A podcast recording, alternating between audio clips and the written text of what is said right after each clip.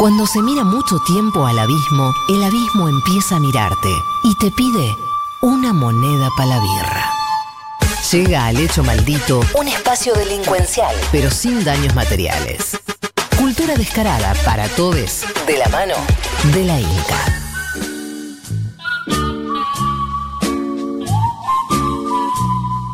Muy bien, 11 de la mañana, 14 minutos, 17 grados 9 décimas, momento de la columna de la Inca.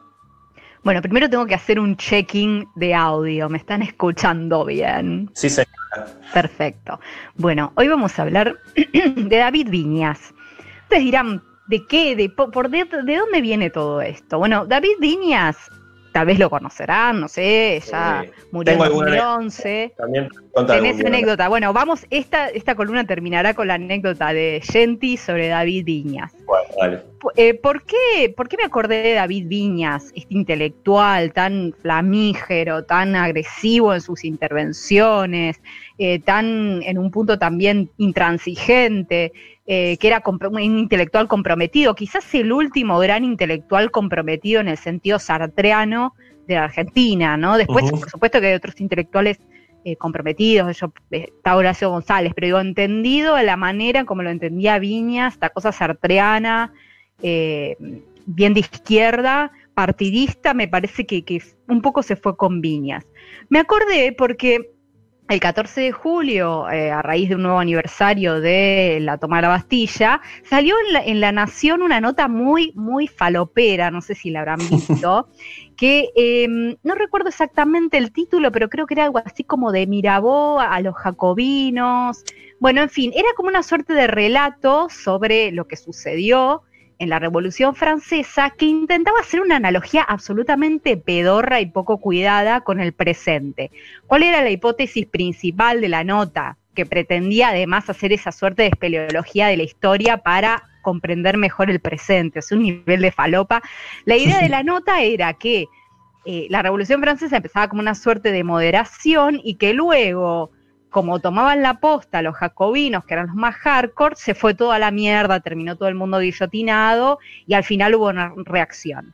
¿Cuál era, cuál es la, analogía? Y bueno, con este gobierno, ¿no? Empieza con alguien moderado, dialoguista, y empieza a darle bola a Alberto, a los más em, supuestamente eh, locos, y por eso se va a ir toda la mierda. Bueno, fíjense el nivel de eh, falopa, analogía y además de un diario que se jacta, justamente por, por su genealogía, por Mitre, que se jacta de ser una suerte de guardián de la historia. ¿Vieron? Vieron que es un diario y algunas de las figuras que están ahí en ese medio siempre se enojan con los usos de la historia que hace Cristina eh, o el revisionismo. Vieron que siempre salen a, marcar la cancha y llaman historiadores. Pero el diario de Bartolomé Mitre, señora. Claro, y es como vos decís, y después pasan estas cosas en, en la editorial de opinión y nadie dice nada, y es como muy, muy brutal, digamos, el uso de la historia, encima un uso muy pedorro. Sí, ese, editorial final ahí sin firma es como un espacio que da para la impunidad absoluta, ¿no? Ahí dicen unas bestialidades terribles. Da para todo, y es como que ahí también se ve la real, porque vieron que lo que pasa con La Nación también es que como es un diario con gran capital simbólico, aparece de todo, entonces en el suplemento de ideas y la de La Nación, ideas y cultura, por ejemplo, uno puede ver cosas de izquierda, o progres. Pero es como un poco, viste, el primo disco, lo que fue a Puano FSOC, pero después no lo van a llamar para discutir la herencia de los campos de papá o de los abuelos. Es como, bueno, te permitimos, en la idea y cultura, vayan por ahí, hablen ahí de, tomar los medios de producción y esas cosas de ustedes, que nosotros acá, en las líneas editoriales o... Eh, bueno, en otros lados decimos la verdad, ¿no? Porque, ¿Y por qué me acordé de Viñas? Porque Viñas tenía una obsesión en contra de la nación. Ya era una obsesión. Eh, e, es muy probable que si ustedes leen una entrevista vean que eh, justamente el entrevistador narra cómo el tipo está en el Café La Paz subrayando el diario La Nación al, al, dicho de hay que ver qué piensa el enemigo más que Clarín o más que otros medios, ¿no? Yo creo que justamente Viñas, además de conocer la historia, porque escribió libros sobre historia, escribió Literatura Argentina y Realidad Política de 1964, escribió un libro muy lindo que se llama Indios, Ejércitos y Frontera en 1983. Imagínense que haciendo esas investigaciones sabía muy bien cuál era el rol de Mitre y de los Mitre en la historia argentina, un rol que por supuesto si uno es de izquierda no va a ensalzar, sino todo lo contrario. Y además yo creo que lo que veía bien Viñas es que la nación era la clase, ¿no? Clarín es un diario, sí, corporativo, pero es medio como una mezcolanza, ¿vieron que es medio como una... Pero en la nación, y esto se ve en algo que él decía que había que leer, que eran las publicidades, o sea, todo aquello que no es el contenido del diario, sino que un publicita ahí, ¿no? Eh, las publicidades, en los costados, las propagandas. Bueno, ahí se ve la, la verdad, si se quiere, de la línea del diario. Los obituarios, los obituarios, los obituarios, los, los obituarios, claro, todas esas zonas marginales que Viñas incluso en sus clases eh, invitaba a leer, decía, bueno, ustedes se tienen que fijar en estos elementos, ¿no? Y me parece que eso lo veía bien Viñas. Este es el diario de la clase, y creo que es algo que quedó absolutamente desnudado con el gobierno de Macri, ¿no? Bueno, la nación enfiló fue para allá. Clarín es medio como, bueno, se casa con cualquiera, con el que le deja hacer negocios, ¿vieron? La nación, en cambio, es la clase.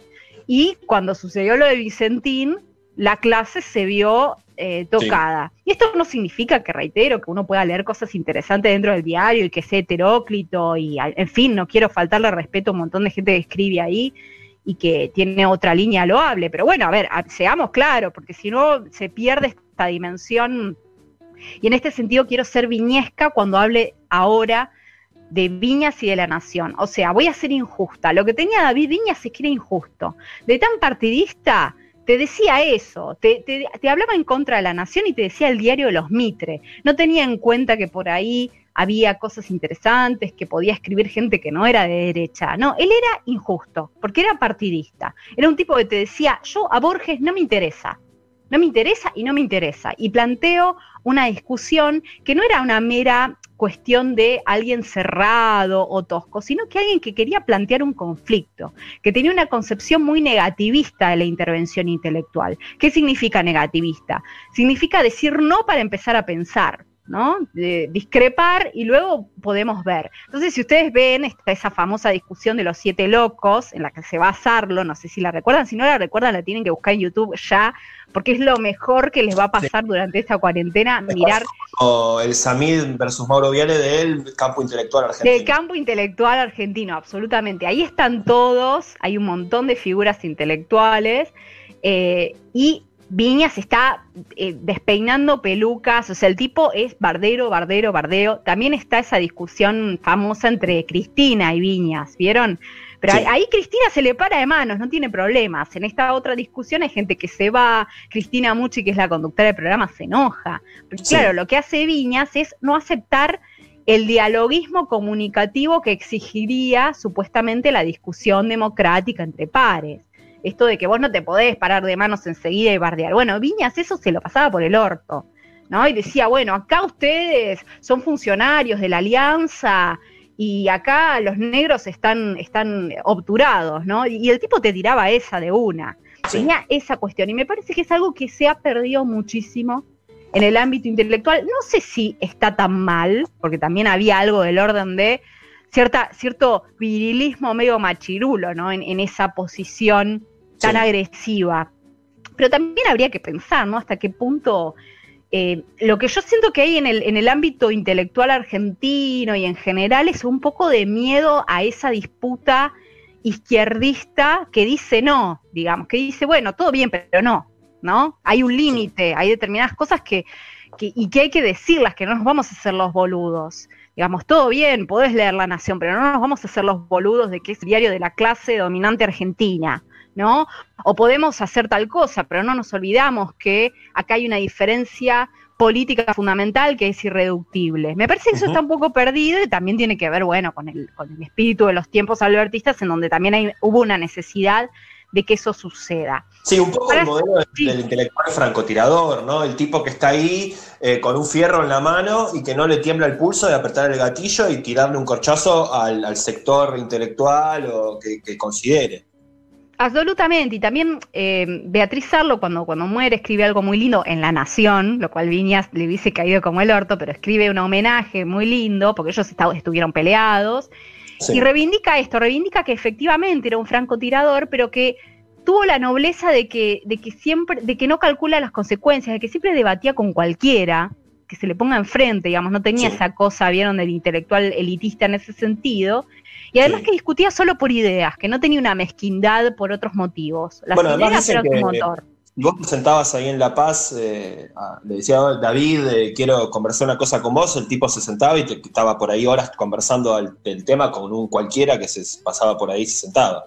Claro, entonces ahí, bueno, ese es el dialoguismo real, ¿no? Porque después hay un montón de figuras que se, se autoadjudican un dialoguismo que en realidad apunta a un falso dialoguismo, que solamente van a discutir con determinadas otras figuras en determinados espacios, ¿no?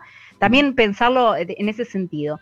Y para terminar, yo quiero hacer una lectura viñesca de otra nota de la Nación, porque otra de las cosas que se, se decía de David Viñas que era, era desaforado y que eh, digamos, hacía conexiones salvajes. Si ustedes leen sus libros van a ver que hay conexiones salvajes, digo, y desaforadas en el sentido lejos de su fuero, de extralimitadas, ¿no? De, conectar una cosa con la otra generando algunos anacronismos. Por ejemplo, en Indios, Ejércitos y Fronteras de 1982, él estuvo exiliado, plantea una cosa muy fuerte, dice, los indios fueron los desaparecidos de la campaña del desierto. Fue un genocidio fueron, y hace un nexo que cualquier eh, eh, gente, persona un poco policíaco con respecto a los anacronismos le va a caer muy mal. Porque bueno, ¿cómo vas a hacer ese salto temporal de decir que los indios eran los desaparecidos? Bueno, ¿cuál era el efecto político? Decir, bueno, a ver, esto que nosotros naturalizamos, que sucedió, sucedió, porque efectivamente a la gente se la encarceló, se la mató, a, los mm. indios, ¿no? Eh, eh, estamos hablando de antes que haya esta discusión de decir indios o aborígenes.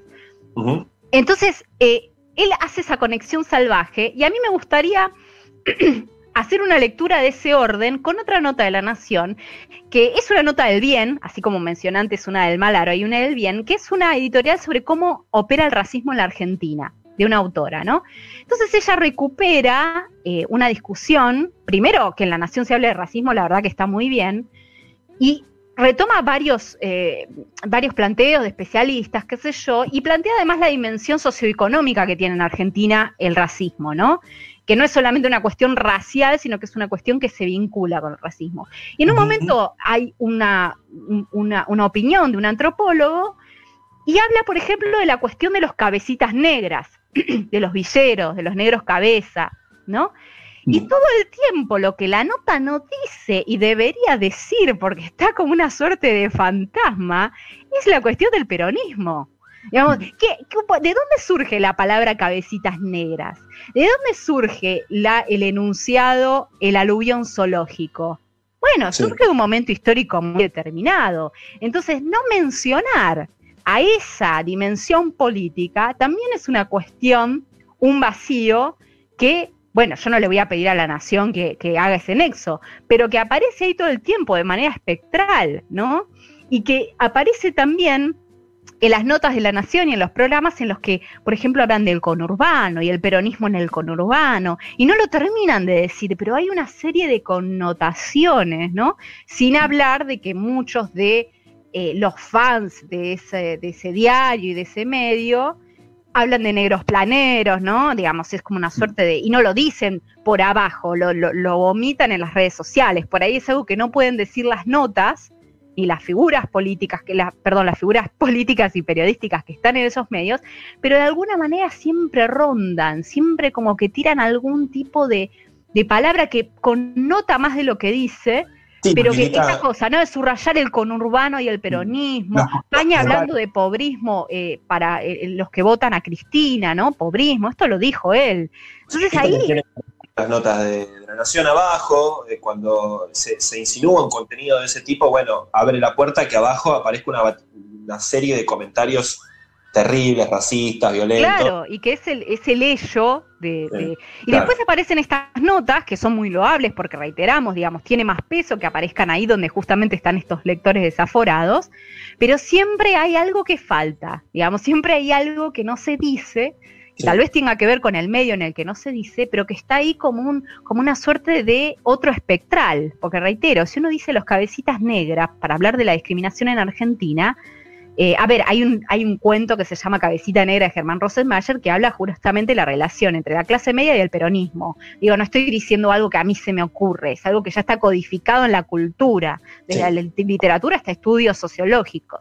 Entonces eso, digamos, no, no estoy diciendo que uno tiene que ser tan injusto como Viñas, tan partidista, pero a veces viene bien, digo, en estos medios, como en tantos otros, no olvidar que está hablando en última instancia la clase que la clase te puede permitir sentarte un ratito, jugar al zurdo en su mesa, hablar un poquito de literatura progre, todo lo que quieras, pero que en definitiva el que pone los platos y el que los levanta es la clase, y ya sabemos la clase en Argentina, qué intereses representa y a quienes defiende.